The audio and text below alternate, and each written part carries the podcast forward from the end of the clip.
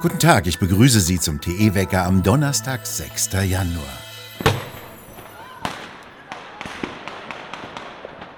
Dies ist mittlerweile die 100. Ausgabe unseres morgendlichen Weckers, mit dem wir Ihnen einen gut informierten Start in den Tag anbieten wollen.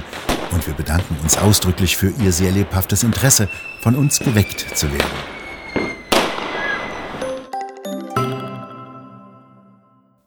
München fand gestern Abend wieder eine große Demonstration unter dem Motto München steht auf statt.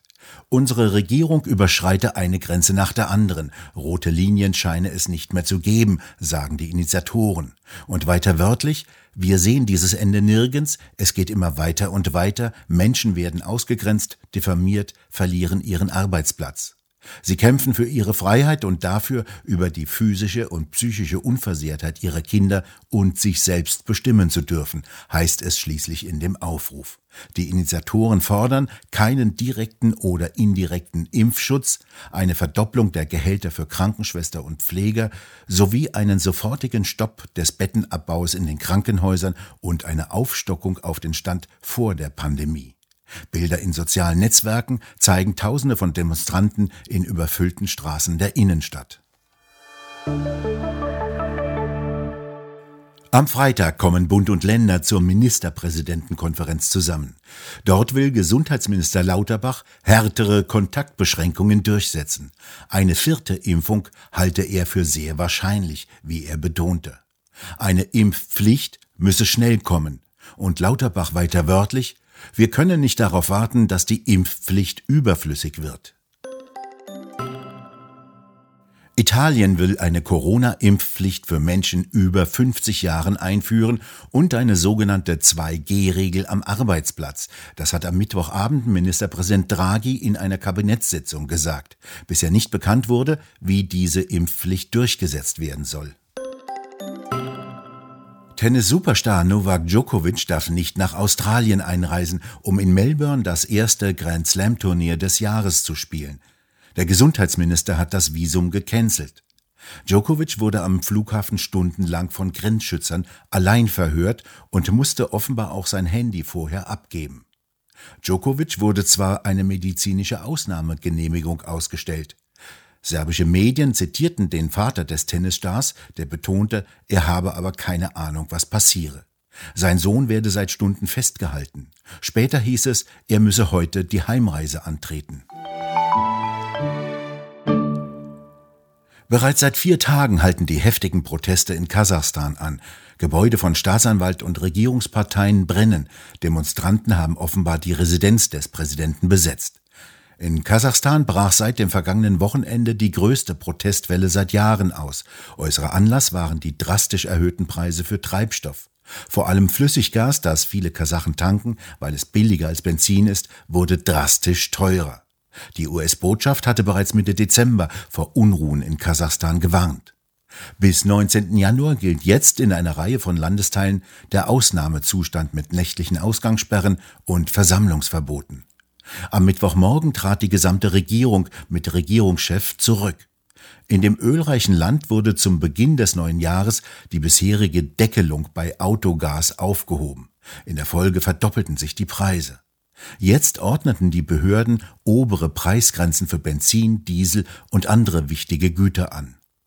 Offenkundig haben Behörden die Messenger-Dienste wie Telegram und WhatsApp unterbrochen oder behindert, um die Kommunikation untereinander zu erschweren. Das Land will an dem sogenannten Green Deal der EU teilnehmen.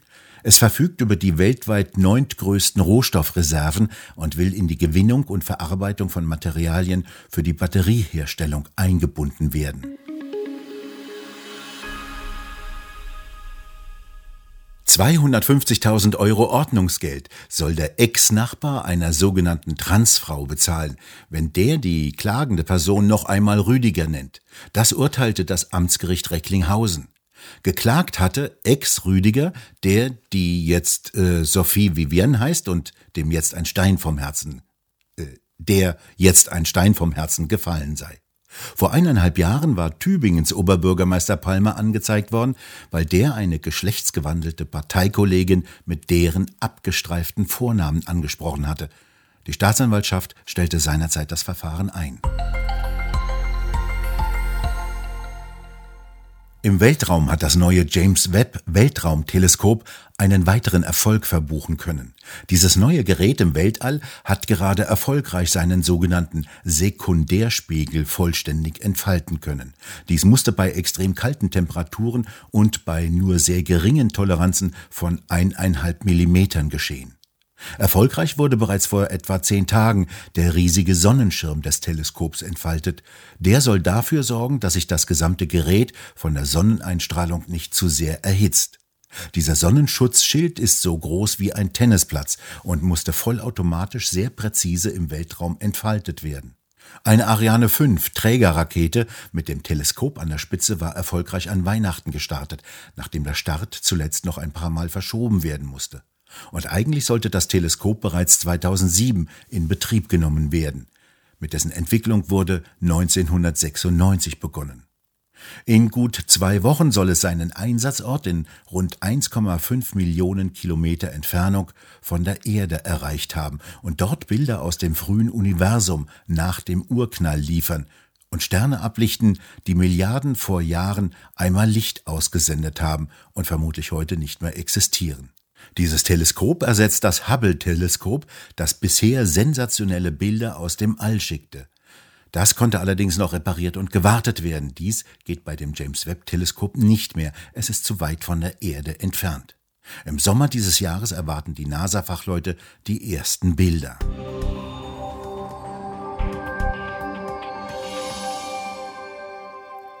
Die innenpolitischen Entwicklungen in sogenannten befreundeten Staaten haben die US-Politik schon immer nur dann interessiert, wenn daraus unmittelbare Nachteile für US-Interessen entstanden sind.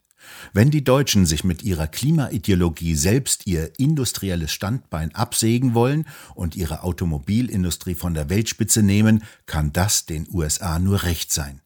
Die US-Sicht ist einfach. Jeder nicht verkaufte Mercedes oder VW könnte ein Auto von General Motors, Ford oder Tesla sein. Geht der radikale Ausstieg Deutschlands aus den traditionellen Energieträgern erwartungsgemäß nach hinten los, könnten davon auch US-Unternehmen profitieren. Das schreibt Thomas Spahn in seinen Betrachtungen über die transatlantischen Beziehungen. Hauptsache, die Grünen schaden nicht. Wo?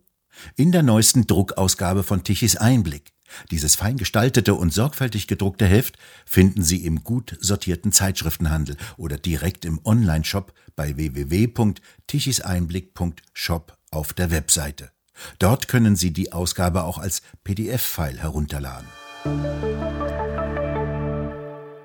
Das Wetter ist schnell erzählt. Heute wird es in weiten Teilen Deutschlands freundlich bei Temperaturen von zwei bis fünf Grad. Am Freitag kommt dann der nächste Tiefausläufer und bringt kalte Luft mit, dabei auch Regen und Schnee, der sogar bis in die tieferen Lagen teilweise als Schnee fällt, aber nicht liegen bleibt. Temperaturen reichen von 0 bis 4 Grad. Oberhalb von 400 Meter bleibt der Schnee liegen. Zum Wochenende wird das Wetter unbeständig, weiter mit Regen und Schnee, ohne dass es allerdings einen richtigen Wintereinbruch gibt. Dauerfrost kommt auch nicht. Wer Winter sehen will, muss dann schon in höhere Regionen fahren. Wir bedanken uns fürs Zuhören und schön wäre es, wenn Sie uns weiterempfehlen würden. Wir hören uns morgen wieder, wenn Sie mögen.